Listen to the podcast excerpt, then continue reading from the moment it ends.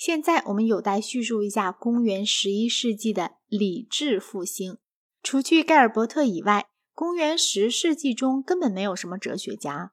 但随着公元十一世纪的进展，便开始出现了真正的哲学的杰出人物。这些人中最重要的有安瑟勒姆、罗塞林和其他一些值得叙述的人物。所有这些人都是与革新运动有关的修道僧。他们中间的最年长者彼得·达米安已见前述。图尔人贝隆嘎作为某种程度上的唯理主义者是饶有兴趣的。他主张。理性高于权威。为了支持这种观点，他引用了约翰斯克托的理论，并使得约翰为此遭到了死后的谴责。贝隆嘎否定化体说，并为此两次被迫撤销己说。朗弗兰在他的著作《论基督的血与肉》一书中曾驳斥了他的异端。朗弗兰生于帕维亚，曾习法律于博伦纳，并在后来成为第一流的辩证学者。但他竟为神学而放弃了辩证法，从而进入了诺曼底的贝克修道院，并在这里主持一所学校。征服者威廉于公元一千零七十年任命他为坎特伯雷大主教。圣安瑟勒姆有如朗弗兰，不仅是意大利人，当过贝克修道院的僧侣，而且也做过坎特伯雷的大主教。作为大主教，他追随格雷高里七世的原则，和国王发生了争执。他成名的主要原因在于他发明了有关。上帝存在的本体论证明，他的持论犹如下述：我们把上帝定义为最大可能的思维对象。假如一个思维对象不存在，那么另外一个和它恰恰相似而确实存在的对象是比它更加伟大的。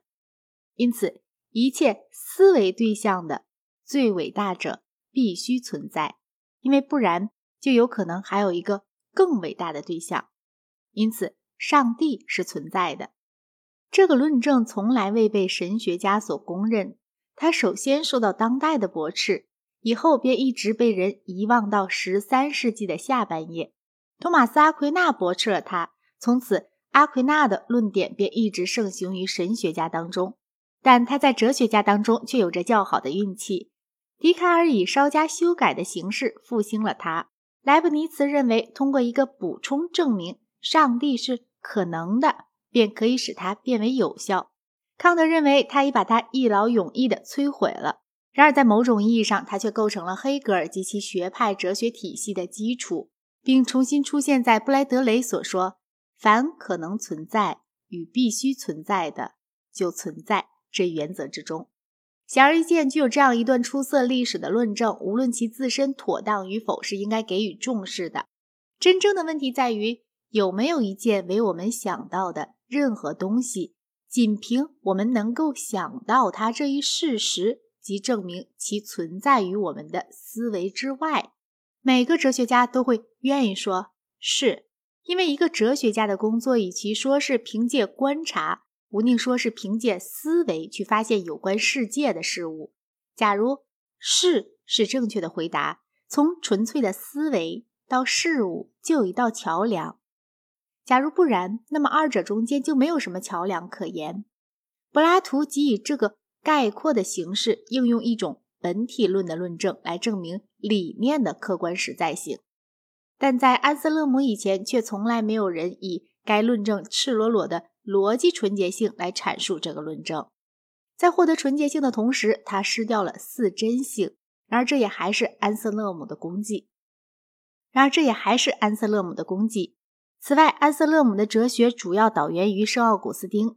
他从奥古斯丁那里获得了许多柏拉图的因素。他相信柏拉图的理念。从这里，他推出有关上帝存在的另一证明。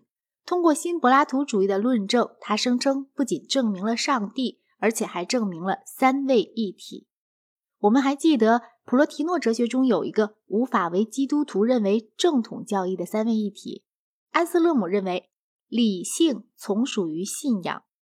继奥古斯丁之后，他说：“为了理解，我相信。”他认为，人无信仰就不能理解。他说：“上帝不是公义的，而是公义。”我们曾记得约翰斯克托说过类似的话，其共同的来源则出于柏拉图。圣安瑟勒姆有如以前的基督教哲学家们，与其说属于亚里士多德的传说，无宁说属于柏拉图的传统。因此，他没有在托马斯·阿奎那体系中登峰造极的那种所谓经验哲学的明显特征。这种哲学不妨被认为是起始于罗塞林。这人和安瑟勒姆同时，但比安瑟勒姆年幼十七岁。罗塞林标志着一个新的开端。我在下章里就要论及他。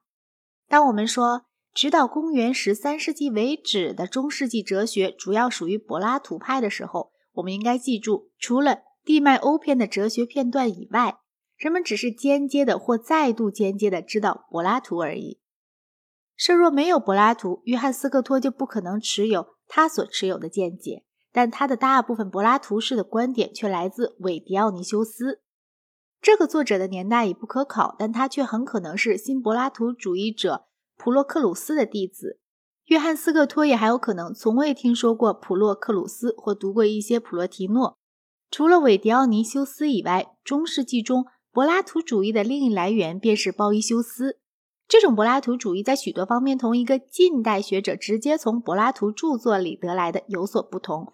他几乎把与宗教无显著关系的一切东西都删去了，并且在宗教哲学里，他更扩大并强调了某些方面，而牺牲了其他方面。普罗提诺早已对柏拉图的观点进行了这种篡改。人们对于亚里士多德的认识也是片段的，然而其方向却相反。